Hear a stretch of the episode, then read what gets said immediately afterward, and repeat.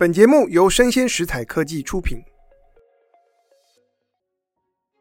大家好，欢迎来到影视幕后同学会，我是冯博翰，在这里用经济学带你解读全球娱乐产业。在我们今天这集节目当中，要跟大家聊一聊 Netflix 的价格策略。在十月中发布财报的时候啊，Netflix 刚刚宣布将要在美国、加拿大和法国涨价，而且呢，涨幅还不小。以美国为例啊。他们目前有四个价格级距，最贵的叫做 Premium 高级方案，是搭配 4K 画质，可以用四个装置观看。去年才从十七点九九美元涨到十九点九九美元，今年又要再涨到二十二点九九美元，一年内的涨幅是百分之十五，但是跟前年相比呢，涨幅高达百分之三十。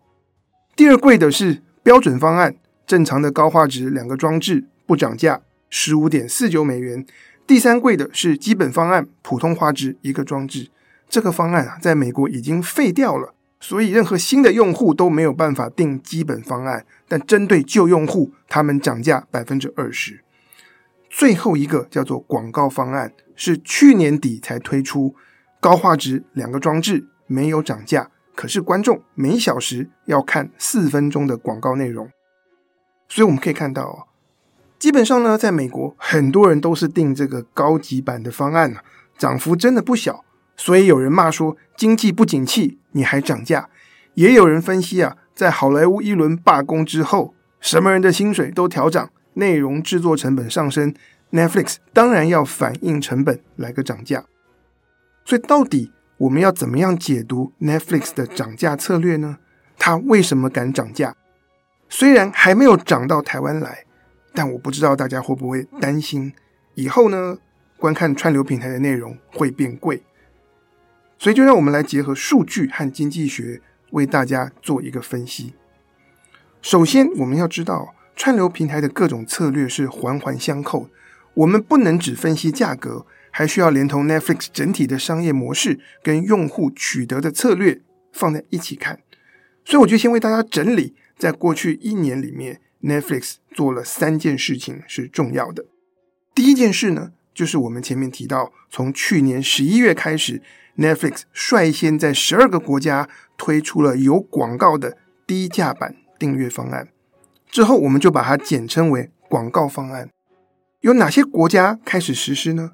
包括美国、加拿大、英国、德国、法国、意大利、西班牙、澳洲、日本、韩国、墨西哥，还有巴西。目前还没有台湾。等一下，我们就会谈到 Netflix 敢大胆涨价的地方，都是有推出广告模式的地方。所以台湾还没有广告，我们还没有涨价。那为什么 Netflix 先从一部分的国家开始实施呢？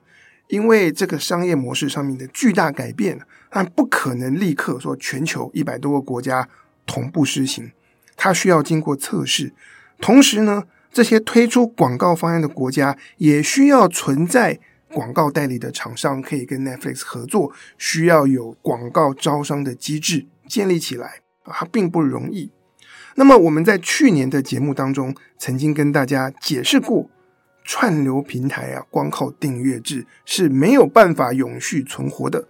串流平台的未来在广告。那还没有听过我们去年节目的朋友，我就很快的。帮大家回顾一下这背后的经济学原理在哪里？我们看啊，纯订阅制的商业模式在发展上是有极限的。背后的原因很简单呢，我们把一条公式来做简化：订阅制平台的利润就等于订阅人数乘以订阅价格，再减掉成本。在过去几年，我们看到 Netflix 它的订阅人数成长逐渐达到饱和。因此，人数的增加是有上限的。那营收就等于人数乘上价格。你说价格可以涨啊？的确啊，在过去十多年，Netflix 涨价了七次啊。可是涨到一个程度之后，价格再提高，总会有一些订户流失。意思是说，营收它是有天花板的。但是成本呢？过去几年，我们看到串流平台的。内容军备竞赛，大家彼此竞争呢非常激烈，造成内容产制的数量和制作规格都在飙升，所以成本大涨，加在一起就是营收是有天花板、有上限，但是成本的飙升没有上限，所以光靠订阅制要能长期获利啊，是有很大挑战的啊，做不到。那这个问题要怎么解决呢？从 Netflix 的角度出发，我们会看到市场上潜在想订串流平台的这些人有两种，有一种当然是愿意付高价。然后他不要广告，他要专心追剧，这就是 Netflix 既有的订户啦。还有另外一种，他对价格很敏感，也不愿意花太多的钱在娱乐，可是他在追剧的过程中愿意牺牲一点时间看广告。我想美国可能也会有这样子的人。那但是我们放眼很多新兴市场的国家，像是印度啊，或者一些开发中国家，他们很多很多人是不愿意订，但是愿意看广告。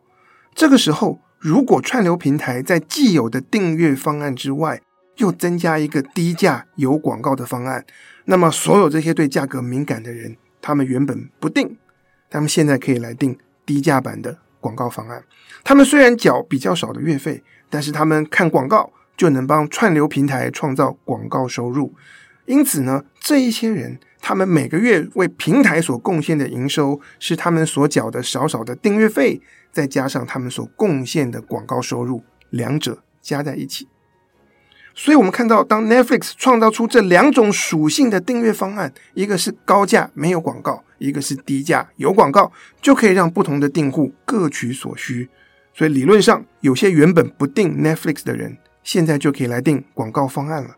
所以 Netflix 的用户人数和营收就有机会突破既有的天花板啊，两个都可以增加。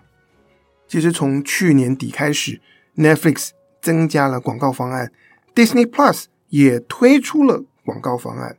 不过讲到这里呢，我要帮大家做一个比较，Netflix 和 Disney Plus，他们从没有广告到增加广告方案，采用了截然不同的模式，背后的商业考量很有趣啊。Netflix 的做法，我们刚才已经介绍过了，它是让原本的用户。都保留在他们既有的方案当中，但是多创造出一个新的低价版广告方案，看有没有人要加入。当然，有些人他可能原本就是订 Netflix 的高价版订阅方案，他们可以选择降级去看广告。但是 Netflix 更期待能够吸引到的呢，是那些原本不定、对价格敏感的人啊，希望大家来啊看我们的广告方案。Netflix 所采用的这种方法，在文献里面叫做 Opt In，意思就是我推出新方案，有兴趣的人欢迎加入。而 Opt In 这种策略最大的目的，就是要取得新用户，扩展我们用户的基数。但 Disney Plus 的做法正好相反，他们是帮原本的用户啊，不管你定多少的价格，本来是没有广告的，现在通通帮你加上广告，然后搭配。Disney Plus 推出更贵的订阅方案是没有广告。如果你既有的订户现在被塞了广告不想看，你可以加钱升级。因此，Disney Plus 所采用的方法叫做 Opt Out，意思是我没有经过你同意就帮你原本的方案加上广告，但价格不变。你如果不开心，你也可以退出，或者是你升级到更贵的新方案就没有广告了。我们可以想象。Disney Plus 所采用这样的策略的出发点是什么？当然就是希望从既有的用户身上能够榨出更多的钱。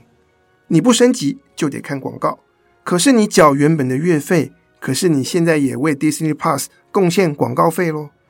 但你如果升级，你就是缴更多的月费。你看到了吗？Netflix 原本的价格在美国就已经蛮贵的，所以当他们要拓展。当然是去开拓新的用户，去找那些原本不订，然后只想付少少钱的人，现在过来订广告方案，目标就是增加用户。但是对 Disney Plus 来说，如何从既有的用户身上创造出更多的营收，仍是他们目前发展的重点。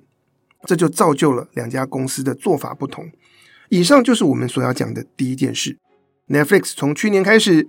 在既有的高价版订阅方案之外，开始增加低价的广告订阅方案了。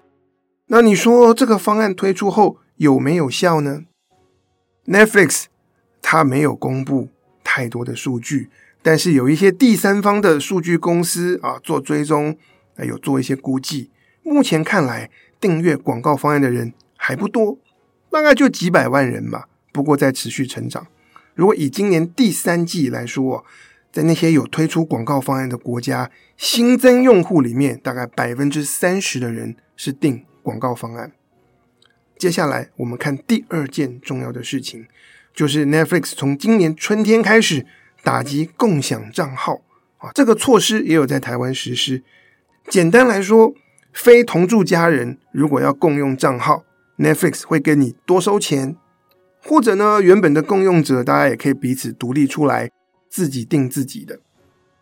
Netflix 从二月开始啊，在某些国家率先实施，然后五月下旬在美国推出，而后又逐渐扩及到全球超过一百个国家。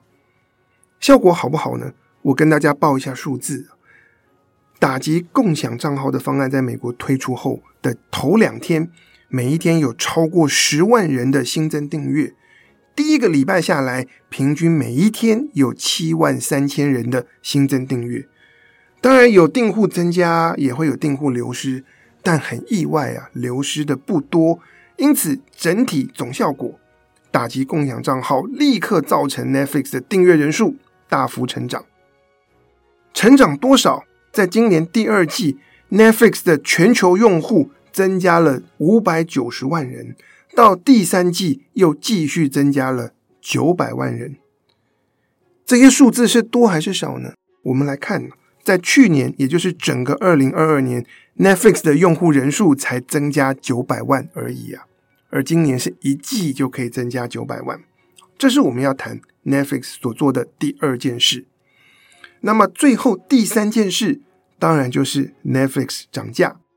我们在节目一开始的时候就跟大家提到，Netflix 的高级版订阅方案在美国从十九点九九涨到二十二点九九。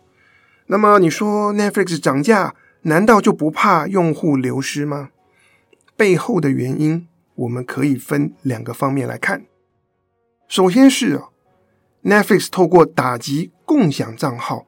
它的订户人数大幅增加，现在他们有更大的订阅人口基数，因此相对比较不怕用户流失。如果说我涨价，然后有些人跑了，让我订户人数回到原来的水准，诶，没关系，因为留下来的人现在都付更高的订阅费啦，因此营收还是增加的。但情况不只是这样，现在 Netflix 还有低价版的广告方案啊，那些觉得 Netflix 太贵。不想订的人，他不一定要离开 Netflix，他可以降级去订广告方案，而且广告方案没有涨价，只需要每个月付六点九九，画质还提高到高画质。那你说这些退订高级版、改订广告方案的人，每个月可以为 Netflix 贡献多少营收啊？根据 Netflix 今年第二季的财报。他们的广告费可以收很高，CPM 高达六十五美元，是 Hulu 的两倍。因此呢，Netflix 广告方案的订户每个月所创造出来的营收，诶，每一个人可以超过十五点五美元。也就是说，大家每个月缴了将近七美元的订阅费，又透过看广告，帮 Netflix 赚到了八点五美元以上的广告费。你看到了吗？广告模式的存在。可以让用户只付少少的钱，就能为 Netflix 创造高额营收。在过去啊，当 Netflix 还没有广告方案的时候，如果订阅方案涨价，订户跑了就是跑了。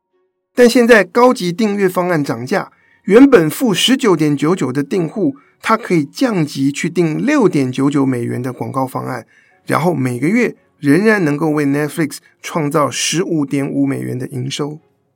所以，他对 Netflix 的贡献从十九点九九降到十五点五，哎，损失不大。广告方案的存在，让 Netflix 的高级版订阅方案可以更加大胆涨价，而且比以前更不怕涨价造成用户的流失。